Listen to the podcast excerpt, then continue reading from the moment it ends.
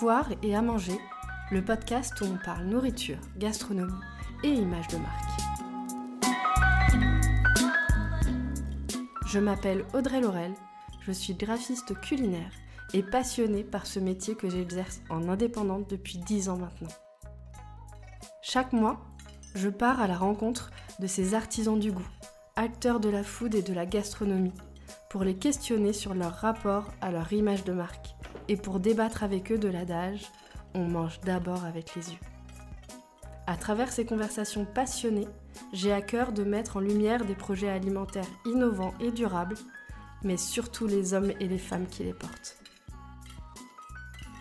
J'espère que vous prendrez plaisir à écouter nos échanges et à découvrir les parcours inspirants de mes invités. Je vous souhaite une très bonne écoute.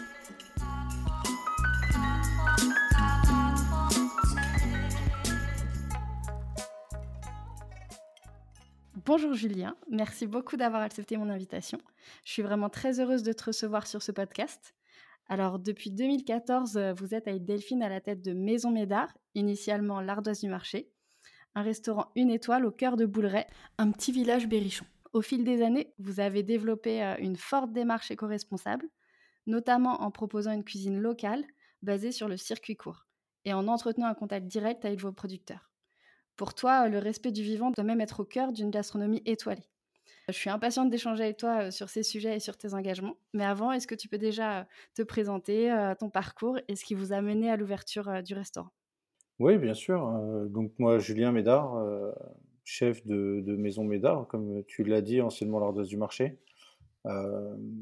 parcours assez, assez classique, CAP de cuisine, dans une auberge de campagne où j'ai démarré. Hein retour aux sources avec les petits villages. J'aime bien les petits villages, moi. Euh, et ensuite, parcours étoilé Michelin, forcément, quelques restaurants gastronomiques. Euh, à 26 ans, je suis chef de cuisine à Strasbourg, donc assez jeune quand même, parce que j'avais justement cette volonté de, vouloir faire du local. Il y a, voilà, il y a une quinzaine d'années, pour moi, c'était déjà euh, quelque chose que j'envisageais. le fait que je me sois installé après, c'est parce qu'avec les patrons, on n'avait pas la même vision. Moi, je cherchais du local, euh, un maximum en Alsace. En plus, c'était plutôt facile là-bas. Euh, et puis, en fait, on s'est pas compris. Donc, euh, j'ai dit, bah, si on me comprend pas, je vais, monter ma vision à moi. Et de plus en plus, je suis arrivé dans, dans, vraiment mes gènes, parce que j'ai des grands-parents agriculteurs de base. Et ce zéro déchet, c'est quelque chose qu'on pratique depuis depuis l'enfance. Hein, euh, on jette rien, on utilise tout et ce qui n'est pas utilisé va aux poules et on mange les poules. Donc voilà, c'est un peu dans le circuit que j'ai voulu représenter au restaurant. Alors après, forcément à une échelle plus, plus grosse parce qu'on a besoin de plus de débit. Mais alors d'aujourd'hui, ouais, je suis quand même assez fier de ne pas mettre les, les, pieds dans un métro ou un promo cash. Ça, c'est quand même une très grosse fierté pour moi parce que c'est vraiment des, gros faiseurs et on maîtrise pas trop l'arrivage. Alors que là, aujourd'hui, je peux maîtriser quasiment tous les produits qui rentrent chez moi. Donc, euh, mmh. Et je sais qui est-ce que je fais vivre. Ça, c'est j'ai une tête sur l'argent à qui je le donne. Et enfin, pour moi, je pense que c'est important. D'accord. Du coup, l'année prochaine, ça va faire 10 ans, c'est ça que, mmh. que le restaurant existe C'est ça. comment la pratique du métier, comment ta pratique du métier et le restaurant lui-même, il a évolué en, 10 ans? Bah Déjà, au début, on voulait pas d'étoiles. C'était surtout ce qu'on voulait pas ah! faire. Non, c'est pour ça que ça s'appelait l'Ardeuse du Marché. À l'époque, c'était un bistrot. Et moi, je, bah, sorti de gastro, amoureux des beaux produits je me suis, on a, on a fait une petite carte et puis après on faisait des suggestions avec des plats un petit peu plus recherchés, un peu plus travaillés, des produits un peu plus haut de gamme et euh, on s'est rendu compte qu'il y avait euh, beaucoup de demandes parce que c'est cela qu'on vendait le plus. C'était pas le prix qui gênait parce que forcément plus cher que les autres mmh plats, mais on s'est rendu compte que ça a marché quand même très bien quoi. Et en 2018, ouais, en 2018, on a une première visite du guide Michelin euh, qui, nous pose une question, enfin visite des cuisines à la fin, euh, chose qu'ils font de temps en temps. Et il me pose la question de savoir euh, pourquoi on baisserait pas les prix pour chercher un big gourmand. Bah, je dis ouais, mais si je baisse les prix, je baisse la qualité. Si je baisse la qualité, c'est c'est pas ma vision. Mon but c'était pas d'aller à métro, prendre des trucs pas chers et faire à mmh. manger. Donc là, avec Delphine, on s'est dit putain, mais qu'est-ce qu'il veut dire là en fait Il y a un message derrière tout ça. Donc en fait, c'était soit on montait, soit on baissait. Et moi, je suis pas du genre à baisser, donc du coup, on a choisi monter. de là, en 2019, on a refait toute la salle du restaurant parce qu'on savait que c'était le point noir pour avoir l'étoile, même s'ils Mmh disent que l'ambiance et la salle ne jouent pas, il y a quand même un standing à tenir un minimum quand même. Mmh. Et on a fait ça, donc on a eu l'assiette Michelin deux années de suite. Et en 2021, l'étoile tout de suite, bah, réouverture après la nouvelle salle. Donc on avait vu les, choses arriver et puis recruter du personnel aussi, bien sûr, parce qu'il faut un staff qui soit quand même bien, bien d'aplomb. Vous étiez moins nombreux avant? Ouais, j'étais tout seul. Ah oui, d'accord. J'étais tout seul en cuisine. Aujourd'hui, on est cinq. Delphine était seule et aujourd'hui, ils sont quatre. Donc, plus un plongeur et une femme de ménage qu'on emploie. Donc, on a presque 10 salariés aujourd'hui. Ouais. D'accord.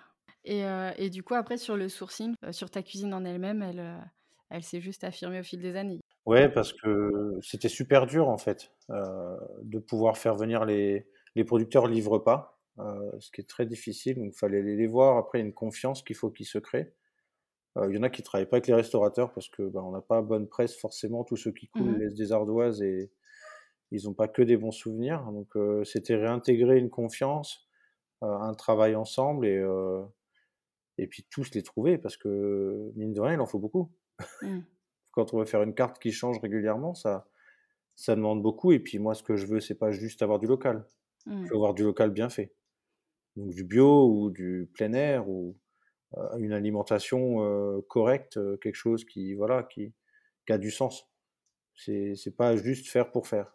On fait, mmh. mais on fait bien, sinon on fait pas. Et ça représente à peu près combien de, de partenaires justement aujourd'hui? En tout cas les récurrents? Bah, Les récurrents, c'est tout le temps les mêmes. J'ai trois, trois, trois fournisseurs au niveau du maraîchage qui tournent, qui tournent un petit peu suivant ce qu'ils ont. Et mmh. ensuite, j'ai trois fournisseurs de viande à côté parce que je travaille les viandes en gros comme les veaux, les bœufs, qui sont des grosses, des grosses carcasses. On peut pas se mmh. permettre d'acheter ça. Donc là, on est plutôt sur un demi-gros qui travaille que des produits locaux. Ensuite, j'ai un éleveur de, de bufflons avec qui on travaille le bufflon, un mmh. éleveur, deux éleveurs de volailles, un éleveur de volailles qui me fait les œufs, un éleveur de volailles qui fait les œufs de canne.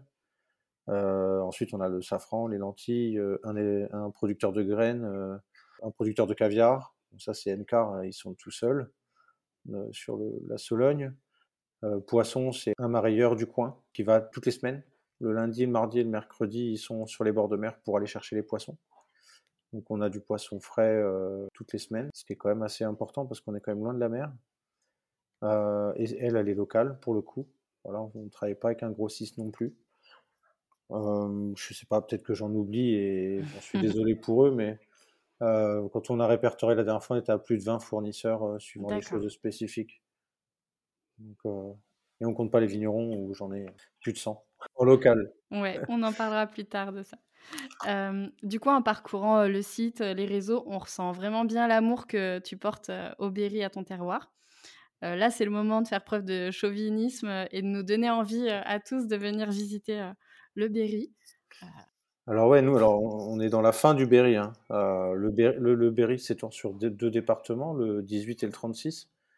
Alors euh, pour moi, le vrai Berry, c'est le 36 parce que bah, moi, ma famille, elle vient du 36, donc forcément.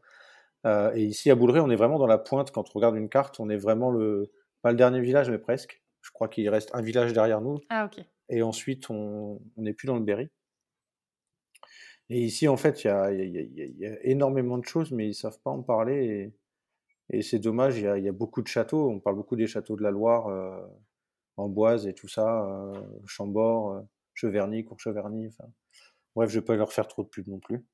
Euh, et ici, en fait, on a un gros patrimoine aussi au niveau des châteaux, des parcs et jardins. Bah, il y a tout le vignoble, hein, du Sancerrois et de mmh. Pouilly, qui, qui s'étend jusqu'à Reuilly, donc dans le 36, où on fait Pouilly, Sancerre, euh, Mentou, Salon, Quincy, Reuilly. Tout ça, c'est sur le même coin que chez nous. Donc, euh, en plus, avec des paysages vallonnés, rien à voir avec ce qu'on peut trouver sur le reste de la région mmh. centre, où la région centre est plutôt côté Beauce. Euh, Sologne, c'est des bois. nous, c'est plutôt des vallons avec des jolis coteaux sur, sur le Sancerrois. On a la Loire à vélo. on a des super restaurants comme le mien, quand même. ce qui est dommage, c'est que je suis seul étoilé aujourd'hui dans le Cher, mais bon, peut-être qu'un jour d'autres confrères arriveront à décrocher ce Graal. Et voilà, on a, il y a tellement de choses à faire. Il y a Guédelon juste à côté euh, parce qu'on est frontalier avec la Bourgogne. On a, on a, quand même pas mal de choses. Et Bourges avec sa cathédrale qui est quand même euh, magnifique aussi. Bon, bah écoute, j'ai envie de venir euh, plus souvent dans, dans, le fin Berry, je sais pas comment tu dis. Est-ce que du coup dans la cuisine, tu as une sorte de plat signature, un plat symbolique un peu qui raconte justement la région, emblématique de la région? Alors au niveau plat emblématique, euh, la cuisine berrichonne est plutôt une cuisine de, familiale qu'on va retrouver sur les tables. Euh, nous, on se fait ça en famille. Mmh. Euh, c'est le pâté berrichon, c'est le poiras, c'est des, trucs bien costauds, le pâté de pommes de terre, la tourte pommes de terre, donc le pâté autruche comme ils disent, donc c'est le feuilletage avec de la pomme de terre. nous mettre ça sur une table étoilée, c'est vraiment très riche et assez compliqué à amener. Euh, après, on amène toute la gastronomie, enfin plutôt la production locale dans l'assiette. Mmh. Euh, quasiment chaque plat, une histoire, euh, vient de quelque part et construit pour des raisons. Parce qu'on ne prend pas juste un épinard parce qu'il n'y a que ça. on prend parce que c'est un maraîcher qui l'a fait, parce qu'on mmh. que on est en pleine saison et puis on l'associe à des choses parce qu'on a envie de faire promener les gens. on a fait des épinards avec une balade en forêt, donc on est entre les jardins et la forêt avec les champignons qui sont faits à côté ou qu'on a ramassé cet hiver et qu'on sèche. Donc voilà, on fait toute notre production aussi comme ça. Aujourd'hui, on n'achète quasiment plus rien, tout est fabriqué sur place. Donc euh, ce qui est assez difficile, mais chaque année, on y arrive de mieux en mieux. Donc c'est juste un entraînement à avoir un peu plus tous les ans. Et le plat signature qu'on a chez moi, c'est plus un souvenir d'enfance que c'est l'œuf mimosa. Donc j'adore les œufs et j'adore la mayonnaise. Et c'est un truc qu'on mangeait bah, tous les mercredis à la cantine. Je pense que beaucoup de gens vont se rappeler de l'œuf mimosa à la cantine. des bons et des mauvais souvenirs pour certains peut-être, parce qu'ils n'étaient pas tous bons. Et voilà, ça c'est un plat qu'on décline toute l'année avec les produits du terroir, de la région ou, les envies du moment. En ce moment, par exemple, on fait un œuf mimosa carotte cumin. Alors pourquoi le cumin? Parce que bah, moi j'ai bossé un peu en Alsace et Ma femme est alsacienne, donc ça fait un petit clin d'œil alsacien sur mon œuf euh, berrichon. Et pour en revenir du coup à, vos engagements, euh, ça se traduit d'abord par une cuisine, euh, on parlait, respectueuse des ressources et du travail de, tes producteurs, de ceux qui cultivent, qui élèvent, qui produisent. D'ailleurs, sur Instagram, on voit que tu entretiens au quotidien des, liens étroits avec tes producteurs. On te voit aller chercher justement les truffes avec tes équipes, visiter un champ de maïs, aller à la cueillette aux champignons, faire les vendanges avec les vignes. Est-ce que c'est des habitudes que tu as réellement Alors oui, oui, c'est pas juste pour la photo. Hein. Après, alors je peux pas me permettre d'y aller toutes les semaines, mais au moins une, fois par an, j'essaye d'aller les voir. Après, bah, j'ai un peu plus d'affinité que certains, donc moi les bufflons, je les vois très souvent parce que c'est mmh. des animaux que j'aime beaucoup. C'est très affectif, alors j'aime bien aller là-bas. puis c'est des gens avec qui je m'entends très bien. Mmh. Euh, tout ce qui est volaille, j'aime bien y aller quand même régulièrement pour aller voir comment ça bouge un peu. Est-ce que ce qu'il a mis en place, il continue ou est-ce qu'il dérive euh, parce que ça coûte cher l'alimentation, surtout avec mmh. tout ce qui se passe actuellement. Euh, pas qu'ils me disent, bah voilà, c'est de la céréale de chez moi, et puis en fait, au bout d'un petit moment, c'est la céréale qui vient de Chine, quoi. Mmh. Donc, c'est des choses que je surveille quand même, surtout bah, après la qualité de la volaille, en fait, on s'en aperçoit. Euh, les truffes, bah, ça dure pas très longtemps, mais j'aime bien toujours aller faire un petit tour et aller à la chasse au trésor. C'est un truc assez rigolo. Donc euh, c'est toujours agréable de trouver ces truffes. Puis après, je partage ça avec mes équipes parce que moi, j'ai pas eu la chance de le vivre avec mes anciens chefs. Et euh, je pense que voilà, de savoir comment est trouver une truffe, mmh. Bah, quand il fait moins 10 et qu'on met les mains dans la terre, on la respecte plus quand on la voit après dans une boîte facilement rangée dans la chambre froide il y, a un vrai travail derrière parce qu'eux, ils ont les truffes qui arrivent, elles sont propres, nickel, mais le, mmh. trufficulteur, euh, il a quand même peiné à enlever toute cette terre. Après, il les a brossées une par une, canifées, et puis des fois, il s'aperçoit qu'elle est morte. Euh, donc, il y, a un réel travail derrière qu'il faut respecter, et ça, c'est important quand cuisine, il s'en aperçoit. Et pour les vignes, euh, pareil, on, en parlera juste après, mais voilà, tu es un grand passionné de vin. C'est quelque chose aussi que tu fais souvent, les vendanges? Alors les vendanges, nous, on fait les vendanges. Je vais pas au, moment des vraies vendanges, je peux pas y aller. Euh, j'essaie toujours de faire un tour. Alors moi, je vais, c'est plutôt agréable à mon côté. Je suis à la vinification, moi. Donc euh, on goûte les raisins, après on goûte les jus, et euh, moi je suis plutôt de ce côté-là où je veux voir la qualité des jus qui vont sortir par rapport par rapport au millésime. ce qui me donne des fois une une vision sur ce que je vais pouvoir acheter ou pas. 2021, je savais que j'allais pas acheter beaucoup de vin parce que bon, d'une, il n'y en avait pas et, et la qualité n'était pas top. Mais 2022, j'en mets plein ma cave. Donc voilà, ça, ça, me permet de voir et puis voir un peu comment ils travaillent, raconter l'histoire, parce qu'il y en a qui. Enfin, moi, je fais souvent le domaine foissier qui est en biodynamie, donc qui a une façon de travailler qui est quand même assez extraordinaire parce qu'il a plus de 40 hectares, 50 hectares, je crois, même un peu plus. et il fait tout à la main. Ah oui. Ouais, tout est fait à la main en petites caissettes, les blancs sont égrappés. Enfin, y a, on va pas parler techniquement du, du vin, on n'est pas là pour ça, mais voilà, c'est là où on s'aperçoit qu'il y a un travail. Moi, cueillir du raisin dans une vigne, je vois pas trop l'intérêt, mmh. à part s'il a besoin d'un coup de main. Mais en fait, lui, il doit faire des fiches de déclaration parce qu'il y a beaucoup de contrôle et c'est très difficile. Enfin, pour nous d'y aller, moi, je veux pas me faire payer. Je veux pas. C'est pas le but, c'est d'être bénévole et le bénévolat est interdit. Donc mmh. c'est pour ça qu'on va pas dans les vignes. chaque année, on veut y aller et chaque année, ça pose des problèmes et je veux pas qu'ils soient embêtés avec avec leur SAF pour ça. Et puis voilà, cueillir du raisin, moi je le fais après. Donc là, j'ai un autre pote, Marius, avec qui on s'est lancé dans le verjus. Donc en fait, on va dans les vignes et là, on s'en fiche parce que du coup, il n'y a rien de déclaré, c'est pour faire du vinaigre. Et donc du coup, on récolte tous les raisins qui sont pas mûrs. Ensuite, on les presse et on fait de notre vinaigre de vin. Ah, si on peut appeler ça du vinaigre de vin. Parce que verjus, en fait, c'est les... les, petits raisins qui sont tout verts et mmh qui sont très acides. Donc s'il n'y a pas de sucre dedans, ils ne sont pas montés à maturité. Et du coup, en les faisant fermenter, on arrive à avoir des vinaigres très aromatiques. Et donc, du coup, cette année, on a fait une vingtaine de litres et puis euh, ça a plutôt bien marché. Donc, euh, cette année, on va refaire un peu plus. Et puis, peut-être en vendre au restaurant, voilà, des, des, choses qu'on fait nous-mêmes aujourd'hui. Parce que les 20 et quelques litres, tu les as utilisés dans le restaurant, dans la cuisine ou... Oui, bien sûr, oui, c'est une production qu'on fait nous, donc euh, j'ai le droit de m'en servir. Mmh. D'ailleurs, euh, il me semble que tu fais aussi un peu des sirops, des choses comme ça avec, euh, Ouais, on fabrique toutes nos liqueurs, ouais. Ouais, c'est ça. Toutes les liqueurs sont sont faits ici aussi. Alors soit sur des assemblages, soit, là on fait une liqueur, Pinot des Charentes. On a voulu j'ai voulu refaire un peu quelque chose un peu style sangria, parce qu'on a des Pinot des Charentes rosés là qui sont même plus rouges que rosés. Et du coup, on fait ça et puis on lui amène un petit goût de tabac avec de la cardamome noire. Donc comme ça, ça fait une liqueur un peu fumée puis un peu d'écorce d'orange dedans. Donc on fait ça, on fait des macérations avec et ensuite on fait nos cocktails rallongés de champagne. Et ça, ça change toutes les saisons. Mmh. On en a fait, on en fait plein. comme les jus de fruits, pareil, il n'y a plus de jus de fruits industriels chez nous. Tous les jus de fruits sont fabriqués par nos soins. En fonction des saisons aussi. Là, on a fait des jus de pommes, jus de pommes, gingembre et poivre timur, par exemple. Et donc, on sert ça et des limonades bio ou, les limonades locales. Et un coca local aussi. On a le Berry-Cola, on a de la chance. Mais s'il n'y avait pas de Berry-Cola, on ne prendrait pas de Coca-Cola. Mmh, ok. Euh, ça pose pas de problème, ça Est-ce que tu as des gens euh, qui, euh, qui refusent. Enfin, ou tu vois que c'est un problème de ne pas proposer du coca? Ouais, ça peut choquer. Je sais que c'est un sujet ouais, chez les restaurateurs un peu. Ça peut choquer, mais moi je fais ce que je veux et, et j'estime que voilà, après c'est mon engagement, ça se respecte. Mmh. Euh, moi, faire venir des trucs des États-Unis ou de je sais pas d'où là, euh, qui respectent pas l'écologie, mmh. euh, je sais plus combien il faut de litres pour faire un Coca-Cola, mais c'est juste monstrueux. Enfin, c'est n'importe quoi. Et puis après, quand on voit pour la santé, euh, enfin quand on voit, on nettoie des pièces de monnaie avec ou des pièces de mmh. voiture. Imaginez vos intestins, quoi. Bon, après, chacun fait ce qu'il veut. Moi, je suis pas un consommateur de coca, je préfère une bonne bière locale, euh, c'est beaucoup plus sain.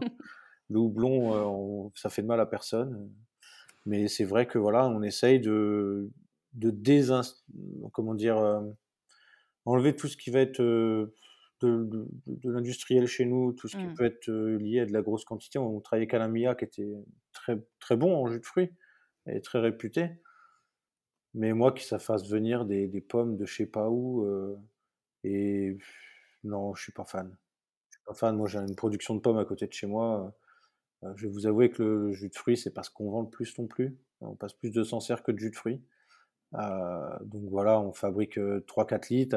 après, on, se met ça dans des petites bouteilles qu'on mmh. stérilise. On garde ça au frais et puis on a un mois et demi pour les vendre. Donc ça se fait plutôt bien et ça, les gens apprécient plutôt la démarche. Mmh. Euh, de jouer le jeu jusqu'au bout, parce que dire qu'on est éco-responsable, euh, on avait le problème avec le café, on était avec Nespresso, euh, donc quand on a eu les deux écotapes, on s'est fait taper sur les doigts par un peu tout le monde en disant ouais c'est bien, faut recycler tout, mais le café, c'est un peu limite. Mmh Donc du coup, on a viré les cafés Nespresso. On travaille qu'avec du café grain bio d'un torréfacteur local. et après, on s'est dit, putain, si on a le café, c'est une connerie de garder les jus de fruits, quoi. Les jus de mangue ou jus d'abricot qui viennent de je sais pas d'où. Donc on s'est dit, bah, on va travailler les fruits de saison et puis on va, on va s'en occuper, nous. Puis après, sur les cocktails, c'est pareil, on s'est dit, c'est bien de faire des cocktails, mais acheter de la crème de cassis ou un truc comme ça, on a toujours quelque chose qui, qui peut faire qu'on arrive à faire un truc. Après, ça demande du temps, ça demande de la créativité, mais mmh. c'est plutôt c'est enrichissant. Puis on peut dire que quasiment, allez, 98% des choses qui sont mises sur table chez nous sont fabriquées sur place. Quoi. Ah, génial. Donc pour nous, c'est quand même une, grande valeur ajoutée au travail qu'on fait tous les jours en cuisine. Et on essaye de l'amener aussi beaucoup sur la table en salle. Bah, du coup, tu, viens d'en parler. Euh, vous avez effectivement euh, obtenu euh, l'année dernière, c'est ça, la troisième écotable? Cette année. Cette année, la troisième. D'accord. Qu'est-ce que ça signifie justement pour toi? Et est-ce que ça a un impact sur le restaurant? Alors sur la clientèle, c'est pas encore quelque chose de très connu écotable, mais bah, pour nous c'est une fierté forcément. trois mmh. écotables, ça veut dire qu'on fait les choses dans le bon sens. ils nous aident beaucoup à nous améliorer, donc ça c'est quand même chouette. Nous, on a mis beaucoup de choses en place. Euh, là, ce qu'avait pêché pour avoir la troisième l'année dernière, c'est parce qu'on utilisait euh, de l'anguille, qui est une variété, protégée et qu'on n'avait pas le droit d'utiliser. Chose que je ne savais pas. Euh, depuis, on n'a jamais refait d'anguille parce que c'est un poisson compliqué à, vendre sur table chez nous. Parce qu'un peu poisson d'eau douce, c'est un peu. Voilà, il y a Christophe qui est déjà sur le créneau et je pense que si on fait tous du poisson d'eau douce à un moment. Moi, le premier, je préfère la Saint-Jacques aux silures Bon, après, euh, ça, c'est d'autres débats, mais. Donc, du coup, on a, on a essayé d'améliorer, donc on a fait beaucoup de choses. Nous, on a déjà tout le tri sélectif depuis trois ans qui est, mis en place euh, avec des composts. Là, on va rentrer des composteurs, on trie les huiles. On, a, une société qui ramasse les huiles végétales et animales. Donc, du coup, euh, ça, c'est quand même un fort plus aussi. toute l'électricité en énergie verte. Mmh après, on a mis, on a changé toutes les ampoules pour passer tout en LED. On a fait beaucoup de changements. Bah, le café faisait partie aussi de, ces points-là. les jus de fruits demandaient à avoir que du local. Donc nous, on a éradiqué le truc. On fait, fait de l'extra local maintenant. Mmh. le vin, bon, bah, ça, c'était quelque chose de facile pour nous à réaliser. Et après, je sais plus toutes les normes. Il y a quand même beaucoup. Hein. il y a un cahier des charges qui est, qui est draconien pour la troisième écotable. Hein. Euh, tous les poissons aussi, il faut que ce soit pêché en France à tant de kilomètres de la côte. Bon, ça, c'était pas un problème non plus parce qu'on n'utilise que ça, ou que des pêches MSC ou des pêches euh, éco-responsables, des pêches durables. Donc, euh, non, après, moi, j'étais pas très inquiet là-dessus. Et puis, bah, bon, bah, c'est, mmh. tombé, en janvier que la troisième écotable était validée, donc c'est chouette. Ah, super. Et tu en as parlé rapidement au début, mais le zéro déchet, du coup, c'est vraiment une ligne directrice au restaurant. Euh, on peut lire que tu jettes rien. Alors on jette rien, il y a des choses qu'on jette quand même. oui, il, y a, des choses qui sont pas bonnes, mais euh, il y a quand même beaucoup de choses qu'on utilise. Mmh. Euh, les panais, les pots par exemple, on va les torréfier et ça amène des arômes de café dans les, dans les plats. Donc on fait des beurres avec, on fait des sablés, on fait. Là on a fait un dessert pané, donc du coup on a fait un, sucre glace pané, pot de pané. Mmh. ce qui amène des petites notes de café dans le dessert, ça c'est rigolo. Euh, là, on attaque les asperges et on a fait un bouillon d'asperges brûlées. Donc, tous les, pots d'asperges, on les fait brûler au four et après en infusion. Euh, c'est pareil, ça amène des notes euh, assez spécifiques, un peu fumées. Et donc, du coup, on fait un bouillon avec ça. Bah, tout ce qui est fan, voilà, on n'en parle même plus. Hein. Mmh. Ça, ça se déshydrate, on fait des poudres, on, fait, on fait tout avec. Les chlorophylles, des poudres, des gelées, des... Ça amène beaucoup de techniques derrière, mais c'est passionnant aussi de s'amuser un peu avec tout le produit. Du coup, ouais, ça demande beaucoup de temps, j'imagine même d'expérimentation euh, pour, pour faire des essais avec ces choses que normalement on jette et, euh, et des fois ça doit pas toujours être concluant. Donc, euh, il y a des fois c'est pas compte que hein. c'est du temps. il y a des fois c'est des trucs c'est pas bon et puis ou alors des fois c'est les temps. comme les, les, asperges en fait, on s'est aperçu qu'il y avait un temps à pas dépasser, sinon on mmh. avait de l'amertume. parce que les pots on les brûle mais après on les traille aussi en, en frais comme ça dans un, dans un bouillon ce qui aromatise beaucoup, mais si on dépasse un certain temps, donc au début on les laisse une heure ou deux histoire de bien marquer, en fait c'est bien pas bon, c'est très amer et c'est horrible à manger, et en fait on a trouvé le temps qu'il faut pour, Donc oui, il y a il y a quand même de la recherche derrière. On on baisse pas forcément les bras là-dessus, mais, heu, le but, c'est d'arriver à en à en utiliser le plus, heu, de façon à, pour nous, après, créer plus. Mmh. C'est des des choses qu'on va retrouver à côté de l'assiette. En fait, on a l'assiette pure et ensuite on a l'assiette, heu, avec un petit peu d'éco-responsabilité à gauche, à droite.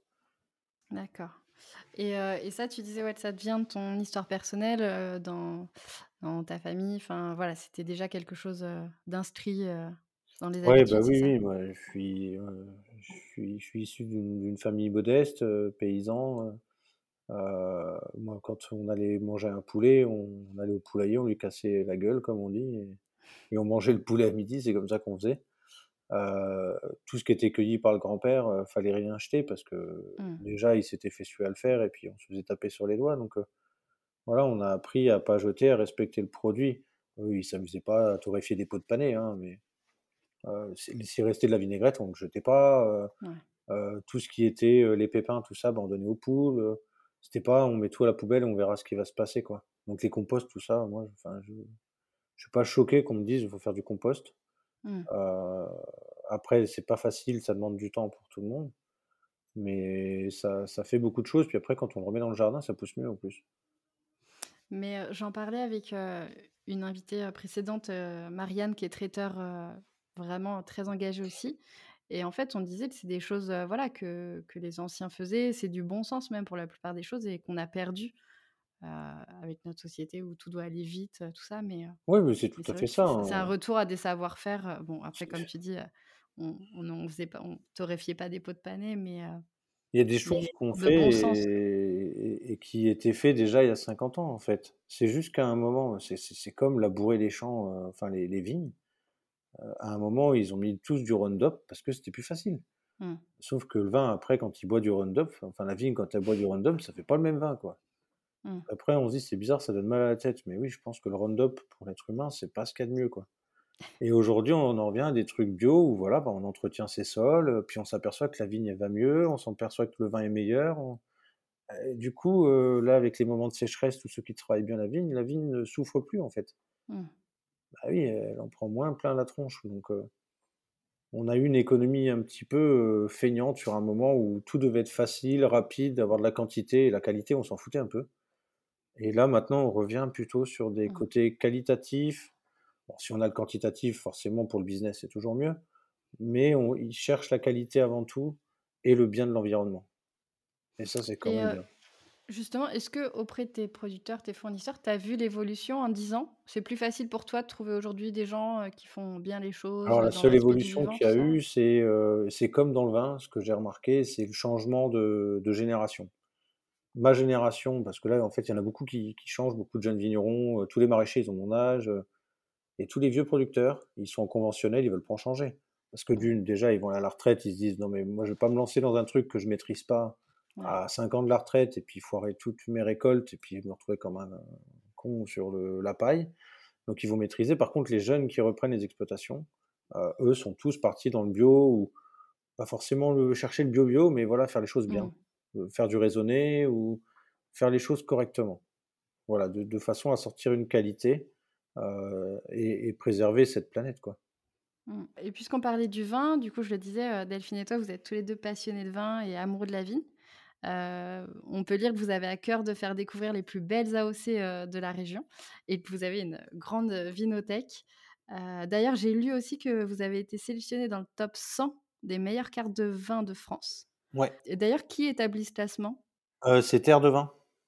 D'accord et vous êtes à quelle place exactement? Alors, heu, ils ont noté les 3 premiers et ensuite, heu, nous, on était dans la catégorie gastro, donc on peut estimer qu'on est sur les 40. Dans les 40 étoilés, enfin, restaurants gastronomiques de France, sur une base de avez 10 000, hein. ah oui! Ouais, c'est pas mal. Déjà Ouais, sur c'est 100, heu, c'est déjà bien parce ouais. qu'en fait, il y a une sélection de 10 000 cartes au départ. Des 10 000, ils en sélectionnent 1000 et sur les 1000, ils en sélectionnent 100. Donc déjà d'arriver 100 sur Bah, oui, 1000, c'est déjà je suis déjà très content et voilà, ça veut dire qu'on on a une belle carte des vins. et il y a combien de références d'ailleurs? Heu, j'ai arrêté de compter, mais là, on doit dépasser les 800, je crois. 800. Mais comment vous faites? Moi, je- franchement, je me demande toujours comment vous faites pour vous retrouver dans, dans une cave aussi grande. Faut être organisé. Comment, euh, et comment on peut avoir la mémoire de 820 pour bien conseiller Ah, euh, faut les boire souvent. Non, gé- gé- généralement, quand on ouvre une bouteille à un client, en fait, euh, on la goûte. Enfin, quand moi je le fais, euh, Delphine elle, le fait moins parce que c'est pas trop son truc. Mais moi, dès que j'ouvre une bouteille pour un client, je la goûte. Hmm. Donc, ce qui fait que moi, je- ça, ça rappelle les choses. euh, déjà, de savoir s'il est bon ou pas, par rapport aux souvenirs qu'on avait eus. Et, et aussi de pouvoir maintenir cette mémoire du vin. Il, il faut goûter régulièrement, hein, il n'y a pas de secret. hein. Alors, Hmm. goûter, hein, c'est pas boire la bouteille, c'est pas pareil. Mais voilà, de, de, de- de goûter un petit fond déjà pour savoir si, si- si ça vaut le coup de le servir au client ou pas, Hmm. parce que des fois ça peut arriver, on n'est pas dans le vin et, et avec tous les vignerons qui sont de plus en plus sur le naturel, euh, alors Hmm, nature, bouge. naturel, des fois il y a des moments où malheureusement c'est pas le moment de le boire, ça peut arriver. Il y a des mauvaises lunes hein, pour le vin et surtout quand euh, il y a des vignerons qui sont très lunaires. Donc euh, après voilà, on sait, on- ça permet de goûter, de se rappeler. euh, donc euh, c'est plutôt pas mal. Mais c'est comme ça qu'on fait en fait. Et euh, sur vos 820, quelle est la part des vins régionaux à peu près? On doit être pas loin du quart. Ah ouais. Ouais. Alors régionaux, euh, c'est que Sancerre, mais euh, après si on fait toute la vallée de la Loire, on doit dépasser le tiers. Ok. Ouais. Parce que la vallée de la Loire, pour nous, ça va quand même de, de la Touraine jusqu'au Muscadet. Donc euh, tout ça font partie des vins du centre Val de Loire. euh, ça en fait quand même pas mal. Après de Sancerre, on en est, euh, il y a plus de, y a plus de 150 références, euh, C'est 200 énorme références. déjà. Ouais, mais c'est bon le Sancerre, c'est pour ça. Et cette passion du vin, elle te vient d'où? C'est, je pense, plutôt la passion pour la gastronomie et Hmm. c'est un ensemble. C'est un ensemble. Enfin, moi, je buvais du vin avec mon père euh, assez jeune quand même. Fallait goûter tout le temps un petit peu. On goûtait des vieux vins, alors des trucs que j'aimais pas. En plus, quand on a 15-16 ans, Hmm. euh, un vin Ouais, qui a le 20 palais, il est ans, euh, pas. ouais, c'est raide. hein. Mais je m'en souviens encore. Donc, du coup, et c'est c'est important de travailler cette mémoire-là assez jeune. Euh, parfois, je dis pas qu'il faut, faut en boire très jeune, mais de, de faire goûter les enfants petit à petit, et surtout quand, quand on ouvre des grands vins, Euh, la mémoire est encore plus figée à ce moment-là, ouais. C'est, euh, j'ai pas mal de potes vignerons qui font goûter les grands vins souvent à leurs enfants. Une petite, Ah, larme, hmm. une petite, une petite larmichette, c'est là, euh, bah, le mauvais épinard de l'école, vous vous en souvenez, il, aurait été bon, vous en souviendrez aussi. hein. Donc en fait, la mémoire est vraiment pas saturée et les, les enfants Hmm. ont plus de facilité à ce moment-là. À partir de quel âge tu conseilles Je- du vin? Moi, je conseille rien du tout, mais une dizaine d'années, ça fait, ça, ça, ça- ça fait pas de mal. Surtout si on ouvre une Romanée Conti, un Rayas Ouais. ou une Grange des Pères, un truc comme ça.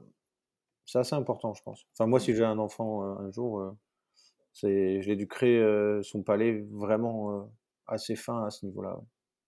Bon, moi j'ai une enfant, mais j'ai pas ce genre de bouteille dans ma cave encore. Sait jamais un copain qui, ouvre une Romanée Conti, il faut faire goûter. d'accord. Parce que c'est des choses extraordinaires. Et, et du coup, ce- cette passion pour le vin, elle influence ta cuisine? Ouais, beaucoup. Beaucoup parce que j'ai une cuisine bien particulière quand même, qui est assez incisante. J'utilise beaucoup de choses un peu acides ou des choses un peu peps. Ce qui fait que les vins en face, faut quand même qu'ils suivent. Et ouais, j'aime beaucoup la finesse. Je suis quelqu'un qui aime les vins plutôt fins, pas trop, j'appelle ça bodybuildé, mais des vins un peu de bûcheron, très forts, c'est vraiment pas mon truc. J'aime quand c'est équilibré, fin, et c'est vraiment ce que j'aime beaucoup dans le vin, donc du coup j'en goûte beaucoup, euh, de façon à savoir exactement ce que je mets sur ma carte. J'imagine du coup de vous proposer des accords mets et vins pour les menus. Ouais, Euh, oui. Est-ce qu'il y a hum, la, la part de clients qui, qui se laissent euh, conduire Oui, a- qui, qui optent pour ces accords? Alors ça va être des jours et ça va être 100 presque, alors le 100% c'est très rare, mais un 50% c'est quand même Hmm. assez récurrent, ouais. Bah surtout qu'on est nous en, alors la semaine on a un petit menu en 4 services, euh, ce qui fait qu'une bouteille de vin peut aller dessus. Euh, surtout un midi, voilà, on fait plutôt un vin coup de cœur plutôt qu'un vin de gastronomie. Surtout que ce menu-là est plutôt facile, on va dire. Hmm. Euh, c'est pas des menus trop complexes pour les, les palais euh, avec des mélanges trop spécifiques. Et ensuite, on a le menu bah, un peu plus haut où là, on commence déjà à avoir six services dessus et l'autre qui a huit services. Donc, commence à mettre une bouteille sur tout ça, ça devient compliqué. Et c'est là où, en fait, vaut mieux faire un verre de vin avec chaque plat, qui est en quantité beaucoup plus petite en plus, et Mmh. ce qui permet de, de pouvoir vraiment allier le vin et le plat. Euh, parce que boire un Bordeaux sur un œuf mimosa à la carotte, alors certes, le Bordeaux est sûrement très bon, l'œuf mimosa aussi, mais je suis pas sûr que quand on les met ensemble, ça est super bien. Donc euh, voilà, après, c'est aussi un peu plus pour les épicuriens et qui aiment bien euh, découvrir aussi des vins à l'aveugle, parce qu'on s'amuse, des fois on annonce, des fois on n'annonce pas, Mmh. Euh, si les gens sont un peu joueurs. euh. Et puis voilà, nous on fait une visite de la France euh, sur les accords mets et vins. Donc on a quand même la chance d'avoir quand même beaucoup de, de vignobles. Et après, sur demande, on fait aussi que du local. D'accord. Voilà, pour les, les touristes, les gens qui viennent nous voir, euh, si c'est des Bordelais, forcément, ils vont pas vouloir boire du Bordeaux ou des Bourguignons non plus. Même s'ils sont chauvins, ils veulent quand même boire un peu de Sancerre et Mmh. Sancerre, Mentour, Quincy. euh, c'est quand même assez sympa parce que on est sur les mêmes cépages, mais alors pas du tout les mêmes façons de faire, pas du tout les mêmes terroirs, pas du tout les mêmes climats. Et on arrive à avoir 4 à 5 vins complètement différents. Du du coup, ouais, j'imagine qu'il y a des gens qui viennent vraiment, heu, pour ta ta connaissance du vin. Enfin, voilà, est-ce que tu as une renommée là-dessus dans le coin où il y a des gens qui viennent vraiment en se disant, «Voilà, je vais vivre une expérience culinaire, mais aussi, heu» Ouais, mais il y en a qui viennent pour la carte des vins. hein. Alors aussi parce bah, que j'imagine, ils veulent se 800, faire plaisir, mais euh, ouais. Bah 800 et puis euh, on reste plutôt abordable. On a les vins, on va de 40 euros à 6000 euros. 6000, j'en ai qu'une. Et c'est pas celle qu'on vend le plus, mais euh, des vins, euh, voilà, des vins entre 40 et 100, 150 euros, ce qui reste Mmh. raisonnable sur un étoilé Michelin. On en a quand même énormément, donc il y a moyen de trouver des, des petites pépites quand on s'y connaît un peu, parce que l'avantage qu'on a et le désavantage, c'est qu'on a beaucoup de vins, oui, mais on n'a pas de grands noms. À part Romanée Conti Rayas, bon, ça, Mmh on- tout le monde connaît. Mais après, nous, ce qui nous intéresse, c'est plutôt le petit producteur.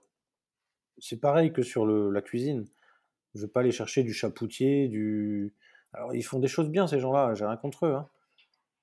Mais l'histoire, elle n'est pas plus belle que si je prends un Saint-Péret de chez un petit vigneron. Vous voyez Mmh. Parce que bah, des fois, quand je suis en vacances, euh, je me repose. Et s'il y a un vignoble pas loin, bon, je vais déguster. Donc, et puis j'aime bien voir le viticulteur, voir comment il travaille, sa façon de voir, et puis goûter un peu ses vins ensemble, en discuter, c'est toujours passionnant, parce qu'ils sont tous différents comme nous, les chefs de cuisine. Mmh. Ils ont leurs recettes à eux. Et euh, voilà, après, quand je mets un vin sur carte des vins, ah bah tiens, j'étais là-bas, il est sur tel coteau, c'est magnifique, euh, il vinifie de telle façon, il fait de la défus, euh, alors des vieux fûts, des pas vieux fûts, des, des, des fûts de 2 vins, 3 vins, 6 vins, que des fûts neufs, hein, après chacun sa recette. Et voilà, on- quand on arrive avec le vin sur table, au moins on sait de quoi on parle.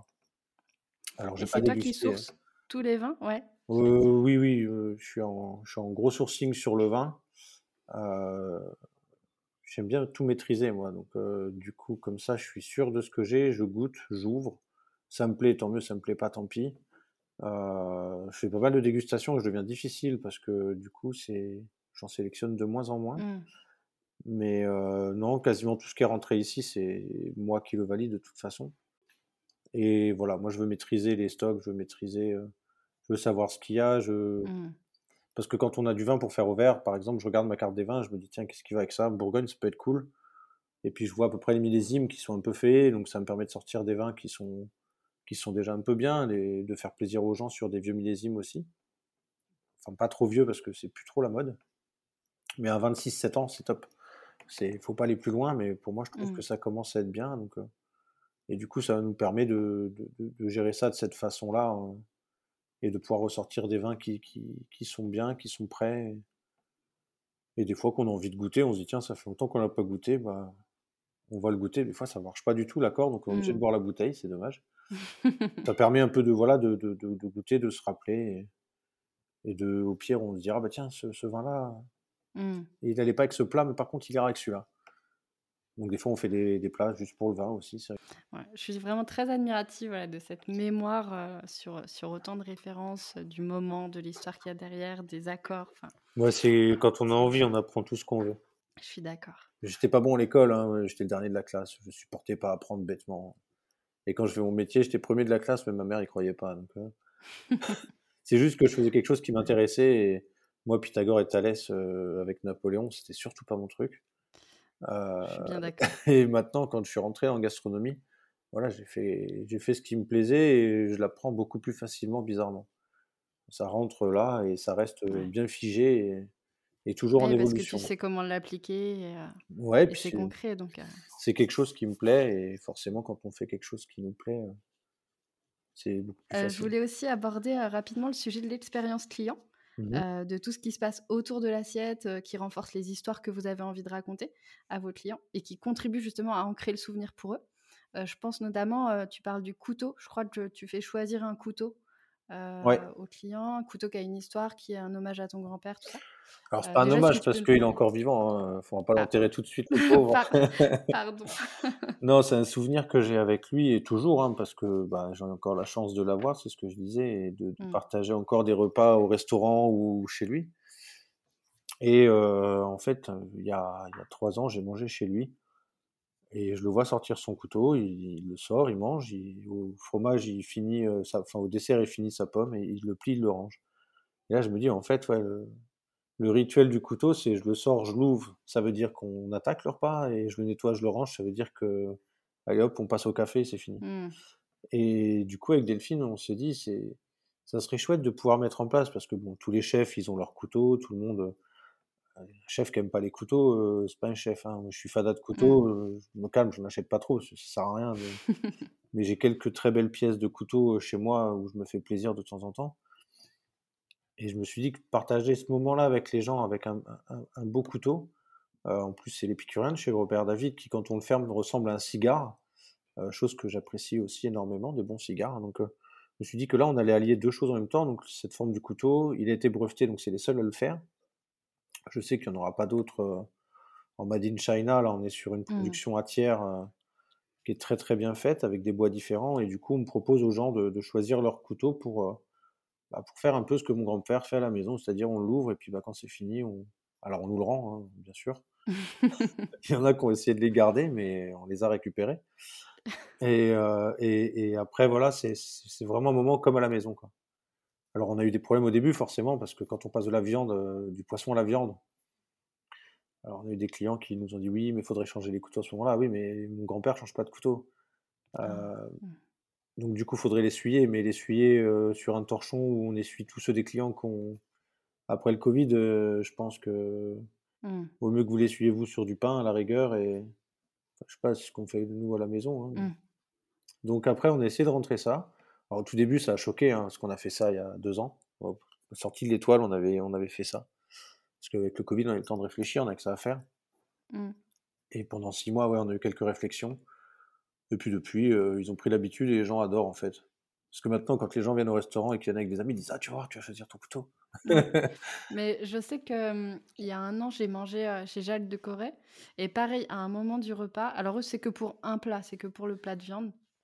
Ils amènent un plateau, mais avec plein de couteaux. Alors c'est plein de différents, de plein de pays différents et tout et et c'est marrant parce que, j'ai passé une expérience incroyable pour ce repas, en 14 plats et tout, mais le souvenir qui me reste le plus, c'est ce moment où j'ai choisi ce couteau, heu, magnifique. Enfin, heu, c'est marrant, tu vois? J'ai mangé tellement de choses que Vraiment, le souvenir qui me reste, c'est d'avoir choisi ce couteau. Il y avait un côté un peu, heu, je sais pas, enfin, du coup, ouais, je je trouve que c'est un une jolie attention, quoi. Ouais, puis quand c'est inattendu, heu, en plus de ça, ouais, peut-être, ouais.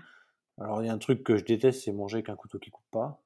Mmh Donc moi à la maison, j'ai toujours nous on a tout tout en opinel à la maison, donc comme ça, j'aime bien quand ça tranche bien comme il faut. J'aime pas la Mmh. viande qui est hachée ou par des couteaux à dents, donc je voulais une belle pièce et quelque chose qui soit utile. C'est pas juste amener un couteau sur table pour amener un Ouais couteau sur table. et quand vous le présentez, tu racontes l'histoire? Enfin, vous racontez Alors l'histoire ouais, en les filles racontent l'histoire du pourquoi ils choisissent un couteau. Ouais. C'est pas c'est pas juste pour leur faire plaisir, Mmh. c'est vraiment pour, pour mettre en hommage, un jour, on mettra en hommage mon grand-père, le plus tard possible. Le plus tard possible. Ouais, le pauvre vieux, il vieillit, hein, mais c'est vraiment le le plus tard possible, mais voilà, c'est le partage. Moi, j'ai redécouvert mon grand-père il y a je suis parti tellement j'ai bossé 20 ans dans dans toute la France. Je revenais pas en famille, je faisais pas de repas et en fait, je l'ai pas vu et Mmh. quand je suis revenu, j'ai perdu tous mes grands-parents d'un coup et je me suis dit: «Putain, c'est quand même con, heu». Moi, ma femme, elle a pas connu ses grands-parents. Je me dis: Mmh. «Putain, moi, j'ai la chance de les avoir et j'en profite pas». Donc du coup, maintenant, j'en profite à fond. Et donc du coup, on s'est beaucoup rapprochés et puis, bah, on se fait des casse-croûtes régulièrement ensemble parce qu'on est pareil, on aime le vin et la bouffe alors, On a les mêmes défauts. Et du coup, est-ce qu'il y a d'autres, d'autres attentions que vous avez mis en place justement, dans le service ou autour des assiettes pour, pour raconter des histoires comme ça? alors il y en a beaucoup, hein, quasiment, beaucoup de plats ont ont des histoires. ensuite, on a nos petits beurres qu'on parce que moi je suis un je suis un fada de de pain et beurre.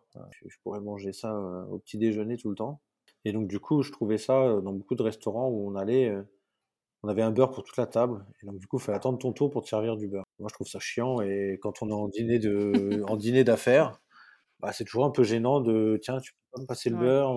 et moi, je me suis dit: «Je vais faire des petits beurres, mais pour chaque personne». Comme ça, il y a pas de pas de gêne.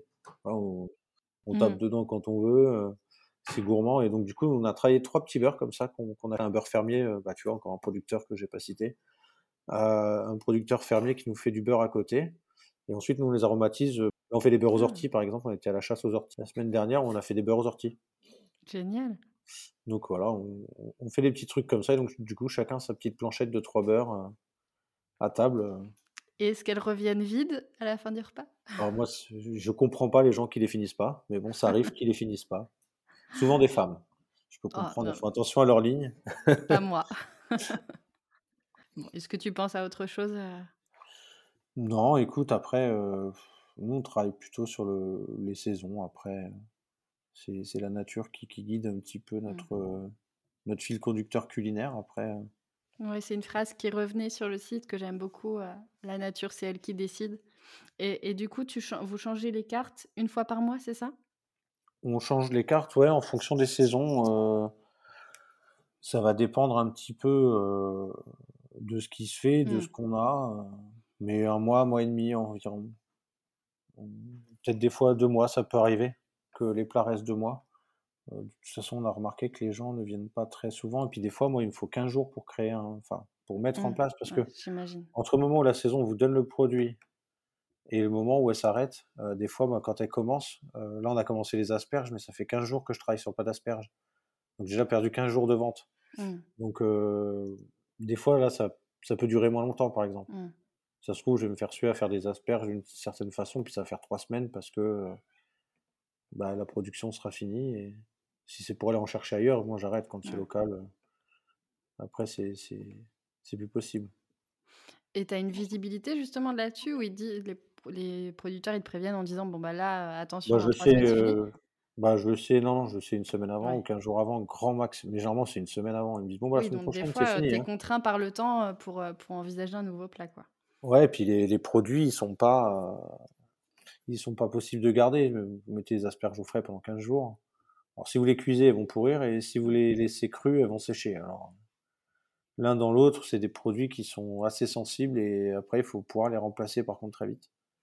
Ce qui, des fois, est un peu chaotique. Mais bon, on y arrive toujours, on y arrive toujours. c'est ce qui pousse aussi parfois à la créativité. Oui, mais des fois ça m'empêche de dormir. C'est ah. pas bien.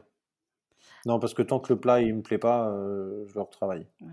Là, les asperges, j'en suis déjà 4 ou 5 plats différents. Et je suis pas sûr que là ça me plaise encore.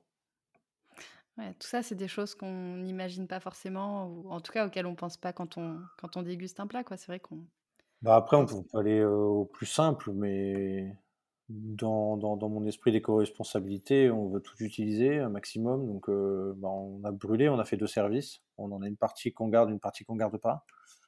on a fait des asperges lacto-fermentées. Donc, déjà, je suis déjà sur 12 jours de fermentation pour avoir l'acidité sans ramener de vinaigre. après, je voulais faire une cuisson qui changeait un peu que de l'asperge cuite à l'eau, là, comme tout le monde fait. Donc, nous, on l'a fait confier au beurre clarifié de mmh. façon à avoir une asperge plus gourmande un peu. Et après, on la grille au four un peu légèrement. Et toutes les, toutes les parures qu'on a reçues des pieds de, de, de l'asperge, on les a fait fumer et on a fait une sauce barbecue, mais végétale. Donc euh, voilà, on a voulu vraiment traiter l'asperge jusqu'au bout. Et après, on finit avec une hollandaise qui a été montée avec euh, de la berce, c'est une plante sauvage qu'on trouve qui est assez végétale pour amener la, dernière touche végétale au, au, plat. Et ça, ça fait 15 jours qu'on est dessus. Waouh! Eh ben, j'ai hâte de, de, voir ce que ça va donner euh, quand ce sera bah fini. Moi aussi. J'espère que ce sera top. J'ai goûté, j'ai goûté il y a deux jours et j'étais pas content. Euh, c'est la sauce qui me plaisait pas, donc là j'ai revu la sauce parce que pour moi ça doit être gourmand l'asperge. Ça doit pas être euh, un truc light. Non, c'est Mmh. pas possible. Faut du beurre et de la crème ou des œufs, faut faut quelque chose qui qui soit pas light. Donc on est parti là-dessus. Maintenant, on va voir, on va retester ça, ce soir et normalement demain, finition et premier plat qui sort demain midi, ouais. Bon, bah, je te souhaite que ce soit la bonne pour, heu, pour ton sommeil. Ouais, c'est gentil. Et heu, pour finir, je voulais revenir du coup sur un événement important de l'année, heu, 2022. Donc l'adoi l'ardoise du marché est devenue Maison Médard. Est-ce que tu peux revenir du coup sur les raisons de de ce changement? beh, l'ardoise du marché, c'est comme on disait au tout début de de l'interview, c'est que c'était un bistrot à la base et quand on a eu l'étoile Michelin, a des gens qui nous en ont parlé, aussi, qui nous ont dit: «Mais pourquoi l'ardoise du marché?» et en fait, ça faisait pas du tout étoilé Michelin. Donc on a voulu changer de nom, et puis, bah, en fait, c'était très simple. Moi, j'ai eu du mal à accepter que mon nom soit sur une façade, parce que j'ai l'air dé dé détendu comme ça, mais je suis quand même quelqu'un d'assez réservé et j'aime pas trop, je suis pas quelqu'un de prétentieux donc Mmh. Pour moi, c'était un peu prétentieux de mettre mon nom sur un j'ai mis, heu, 6 mois avant d'accepter et de dire: «Oui, on va le faire». Parce que bon, bah, c'était toute une équipe de com, hein, qui était derrière moi et qui qui m'ont proposé des choses et celui-là, je voulais pas en entendre parler. Mmh. Puis après, un jour, on a discuté avec, bah, je crois avec ma femme et puis on on s'est dit: «C'est quand même con, on va pas appeler ça, heu, au petit rien», alors que l'évidence était devant nous, en fait. Mmh. Et donc voilà, bah, on est parti sur ce nom-là qui qui qui représente une maison. On accueille comme à la maison, on a les couteaux comme à la maison, on a les petits beurres comme à la maison. Voilà, nous, ce qu'on veut, c'est vivre un moment convivial et familial, heu, dans dans une gastronomie haut de gamme. Très bien et donc aujourd'hui, tu te sens à l'aise avec ça? Ouais, maintenant c'est passé, ça va mieux. Et heu, du coup, pour concrétiser cette évolution, j'ai eu la chance de travailler sur, heu, votre identité visuelle. Heu, ce Ouais. changement de logo, il signifiait quoi pour toi? Est-ce que ça a changé quelque chose, heu heu, pour toi, pour le restaurant, pour les clients? Bah, c'était c'était impo important de on va utiliser le mot qui est quand même, bien dans le logo, c'était enraciner ce qu'on avait déjà commencé à faire. Donc on a enraciné le nom Médard, on a enraciné cette maison et et tout le concept qu'on avait nous mis déjà au point dedans. Donc quand, forcément tu nous as proposé des racines, dans le logo, ça nous a tout de suite parlé, heu et ça correspondait vraiment à à ce qu'on voulait faire. Enfin, c'était vraiment dans le mille, quoi. C'est si j'avais pas eu, heu, cette idée-là, c'est quelque chose sur lequel on serait venu plus tard, je pense. Est-ce que tu penses qu'au niveau des, des clients, enfin, est-ce que, heu, par par la façade, tout ça, est-ce que tu penses que ça a un impact aussi sur, la perception que les clients ont de de de de Maison Médard, de la cuisine, Alors c'est pas des choses avec le sur lequel on parle, on en a un peu parlé au mmh, début avec les gens parce que forcément c'est nouveau, ouais, heu: «Ah c'est joli tu fait des racines?» oui, enfin pas que ça, mais heu, c'est une vraie histoire derrière et il y en a beaucoup qui ont compris. mmh, Surtout quand on va sur le site internet et qu'on a mis en en place, je sais plus le nom technique, heu, la petite du du du du animation, ouais voilà l'animation, visuelle du logo. Là, ça prend tout son sens quand on l'a à ce moment-là et il y en a beaucoup qui qui comprennent et qui disent: «Non mais c'est carrément vous quoi, c'est» donc du coup oui, c'est quand même assez important le bah, de toute façon tout ce qui est communication visuelle, heu, je pense qu'on fait pas ouais. n'importe quoi, n'importe comment, hein. Moi, je dis que c'est surtout un prétexte pour, heu, pour vous, pour raconter justement votre histoire, vos valeurs, ce qui est important, quoi. C'est c'est, mmh, ça ouvre la discussion justement avec les gens, heu et voilà. C'est un prétexte pour moi pour ouvrir la discussion. Ouais, ouais, mais ça, on en on en a beaucoup discuté avec les gens au début et puis, bah, maintenant, heu, ça s'est un peu Mmh. tassé. On n'en parle plus, heu, après voilà, on a un super site internet, la com est top dessus, heu, les cartes de visite, ça a rien à voir avec ce qu'on faisait avant donc alors après est-ce qu'on a un impact, réel sur le taux de remplissage? Je je sais pas Ça, par est rapport à au site, tu le vois peut-être, non? Est-ce que le changement, la refonte du site, a eu un impact Ah, tu sais, on a ouvert en plein macaron Michelin, heu, derrière le covid, on s'est fait tartiner pendant presque 2 ans de suite, heu, c'était depuis ouais. 2021 là, ça a commencé à ralentir seulement en janvier de cette année, tu vois? Donc non déce décembre, mi-décembre, ça a Mmh. commencé à à se tasser un peu l'étoile, sinon depuis un an et demi, c'était plein midi et soir tout le temps, c'était tous les jours samedi, bah, c'était un peu l'euphorie donc là, on a repris un rythme de croisière, plutôt normal, on va dire. On arrive dans l'été, donc ça va recartonner. Donc c'est vrai Mmh. que, sorti de tous ces événements, Ouais, c'est la diffi refonte du ouais, en site même en temps, plein ça milieu fait ça fait 4 ans où il y a pas une année normale, quoi, donc heu, Ouais, donc heu, du coup, on sait pas trop. Alors je pense pas que c'est ça qui fait que, heu, après on a une grosse clientèle, on on ça réserve de mieux en mieux, donc déjà le déjà le site d'avant était un peu, merdique, on va dire. Aujourd'hui, c'est beaucoup plus visuel, c'est beaucoup plus qualitatif, c'est plus en lien avec, ce qu'on fait nous aujourd'hui. Enfin, il y a pas photo, hein, si Mmh. tu te rappelles les 2, heu heu, ça avait rien à voir, donc heu, voilà, je pense que ça, c'est très important de puis ça montre vraiment, voilà, un site internet étoilé Michelin, ça doit être beau. Ça doit Bah et donner puis envie. les textes, les textes sont super bien écrits, enfin ça raconte vraiment bien, votre histoire. Je trouve que c'est vrai qu'il est vraiment bien réussi. Ouais, ouais et puis enfin, c'était c'était un engagement qu'on voulait aussi, le visuel pour nous, c'est avant que les gens viennent chez nous, ils passent par le site. Donc si on leur donne pas envie au site ou heu, sur une carte de visite qui va être présentée, heu, vous voyez une vieille carte de visite de chez Vistaprint, merde, j'aurais pas dû dire la marque. Mais heu, non qualitative, tu vois? En papier glacé pourri et tu dis, «Tiens, ça c'est un macaron Michelin». Tu dis: «Ouais, ouais». Alors soit il est très, très bon et il marche très, très bien ou soit il a pas besoin de com.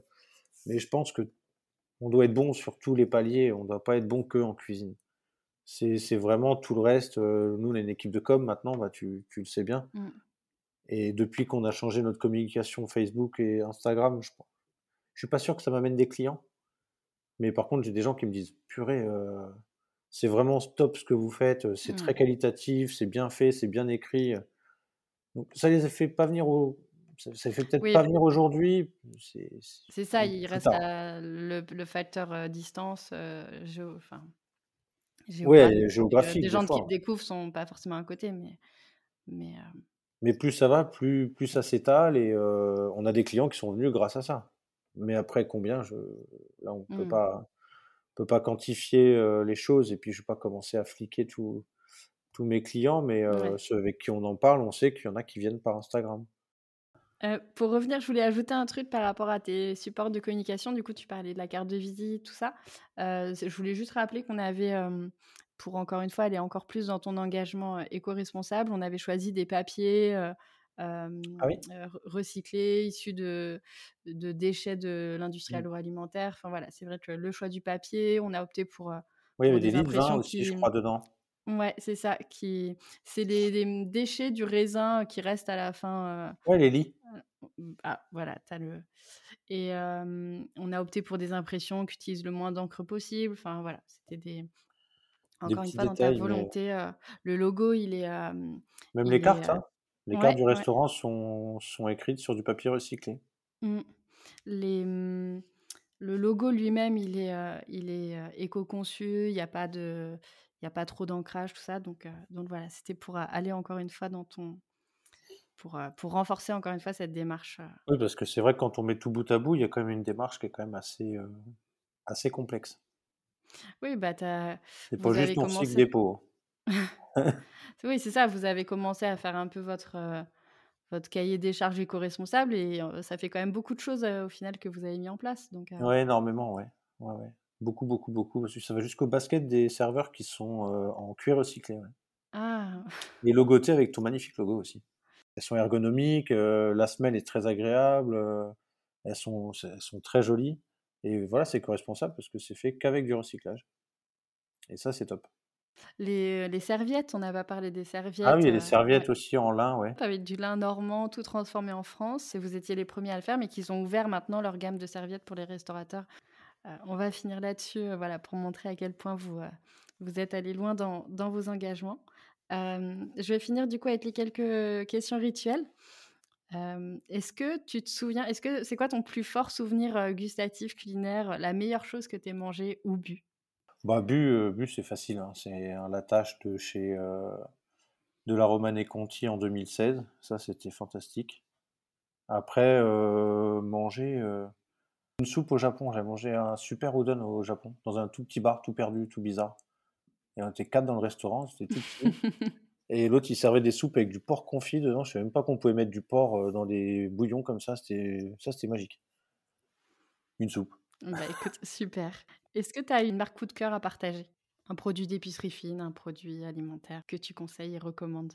Euh, bah, vu que je suis que sur des produits locaux, c'est plus compliqué, Ouais. enfin, qui viennent dans le Berry, quoi.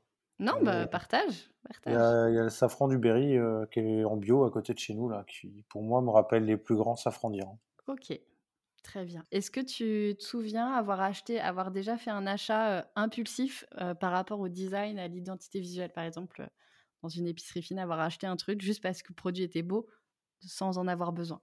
Alors ça, ça a dû m'arriver, hein, parce que moi j'aime bien quand c'est joli, mais des fois ça sert à rien. Non, mais c'est vrai, mais c'est vrai, mais des fois tu as le packaging qui est joli. Tu te dis, euh, Ouais, ça va être aussi bon que c'est beau.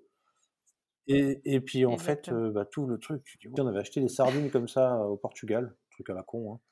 Et euh, ils vendent ça dans des boîtes comme des, des, comment ça s'appelle, des lingots d'or. En fait, Mmh. dedans, c'est juste une sardine à l'huile basique que tu payes euh, 50 euros plus cher. Mais bon, tu as des lingots, des lingots d'or en sardine, donc on les a pas ouvertes les autres, on a gardé les lingots pleins. Mais le packaging est très joli, et c'est vrai que c'est joli, tu rangé dans une boîte, tu as des lingots d'or de sardine, mais en fait, ce qu'il y a dedans, euh, t'achetais une sardine saupiquée, c'était pareil. Ouais. Bon, d'où l'importance, heu, moi j'aime beaucoup cette phrase qui dit, heu: «Si c'est beau, le client viendra, si c'est bon, il reviendra». C'est pas faux. Nous, heu, avec l'identité visuelle, on fait encore une fois le premier pas, mais heu, mais il faut que le la promesse, elle soit tenue derrière, bien sûr. Ouais, c'est ça, ouais, parce que tu vois, des lingots d'or, j'en aurais bien racheté aux sardines, mais là, non, ça vaut pas le coup. Tant pis et heu, enfin, est-ce que tu as des actualités à partager? Est-ce qu'il y a quelque chose dont tu veux parler? Mais j'ai beaucoup de, de, de représentations à faire dans le coin, mais voilà, on fait des, des châteaux. Là, on va faire un. On peut en parler, euh, c'est pas encore sorti, mais on fait un week-end hors les murs euh, de Maison Médard qui va aller s'installer au château de Burenlure, euh, le petit château Ah de! Bouleret. Et donc, du coup, on va faire tout un repas de la Maison Médard, mais dans un château médiéval qui nous est loué par les propriétaires. Et donc, du coup, ça, c'est le prochain, euh, le prochain petit truc qu'on met en place. Ah génial, c'est quand? Euh, Le 24 et le 25 juin. Donc euh, les réservations ne seront pas encore ouvertes parce qu'on n'a que 20 places par service, on fait 4 services et on n'a que 20 places, donc euh, Oui, donc ça va ça partir, fait heu 10 couples, c'est pas beaucoup. Et puis on veut faire une grande table de banquet, on veut pas faire un restaurant, on veut faire un, un banquet euh, royal, génial! comme on faisait dans le temps, tout, tout le monde ensemble et voilà, tout le monde partage euh, le même moment euh, au même endroit. J'adore. Écoute, je suis sûre que ça va être pris d'assaut, victime de son succès et peut-être Je que pense. peut-être que ce sera, reconduit du coup. Oui, c'est peut-être quelque chose qui, si ça marche bien, tous les ans on le fera, mais qu'une seule fois par an parce que Voilà, le si on veut garder ça, Mmh. Un peu exclusif, heu, faut pas le faire en intensif. Donc, voilà, on fera seulement une certaine période, avec des thèmes différents peut-être, on verra. Là, là pour l'instant, il y a pas de thème, on veut faire la cuisine de Médard là-bas, après, voilà, peut-être qu'on fera venir des vignerons, des champenois, des je sais pas. Ah super. Oui et d'ailleurs des est-ce que tu fais des événements parfois avec les des vignerons? Alors on fait une soirée, ouais, champenois, parce que je suis ambassadeur de la marque Philippona. Une fois par an, on fait un un un dîner en représentant la maison. Avec des champagnes, un peu extraordinaires des fois, des de la cave personnelle de des patrons! J'ai la chance d'avoir quelques belles bouteilles, et ensuite on fait plutôt des des menus à thème, au moment de de la saison. Donc on fait menu morille, on fait Mmh. des menus truffes, menu qu'est-ce qu'on a fait? Menu homard, on arrive bientôt sur le menu homard là, au début de l'été. Heu, menu champignons et du coup en fait le le le but on s'éclate de la mignardise salée à la mignardise sucrée en passant par le dessert, à tout travailler avec le même produit. Donc heu, les champignons en dessert, heu, la truffe en dessert, Génial. le homard en dessert, ce qui est assez rigolo. Le homard en dessert? Ah, on a réussi à le faire, je vous dirai pas comment. Il Faudra venir manger parce que Ouais. ça m'a demandé beaucoup trop de recherches pour pouvoir y arriver. Donc ceux qui veulent, ils auront qu'à venir au mois de juillet manger du homard chez nous. C'est noté.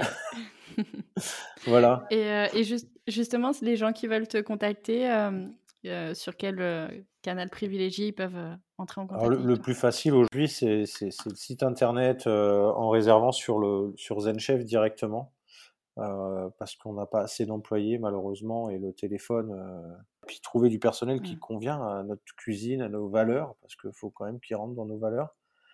Heu, on a un peu plus de mal, heu, au niveau du téléphone, donc moi je le prends, mais je peux pas être, avec un couteau dans les mains et un Mmh. téléphone, ce qui est assez difficile et dangereux en Bah, faut pas que tu te Ouais, trompes, ça, ouais, faut pas que je fasse n'importe quoi et parce que nous, entre midi et deux, on n'a pas le temps de répondre au téléphone. On on se privilégie aux clients qui sont là, c'est eux qui sont importants à ce moment-là Et ensuite, on répond au téléphone après le service euh, quand on a une fille qui est disponible.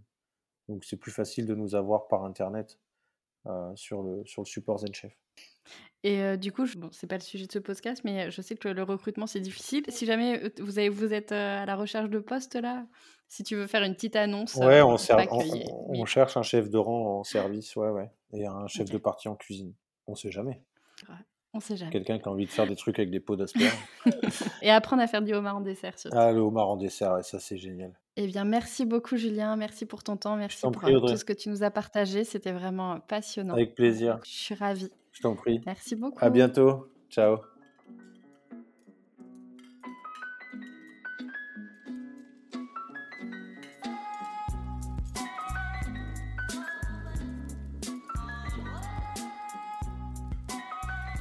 Merci d'avoir écouté cet épisode jusqu'à la fin.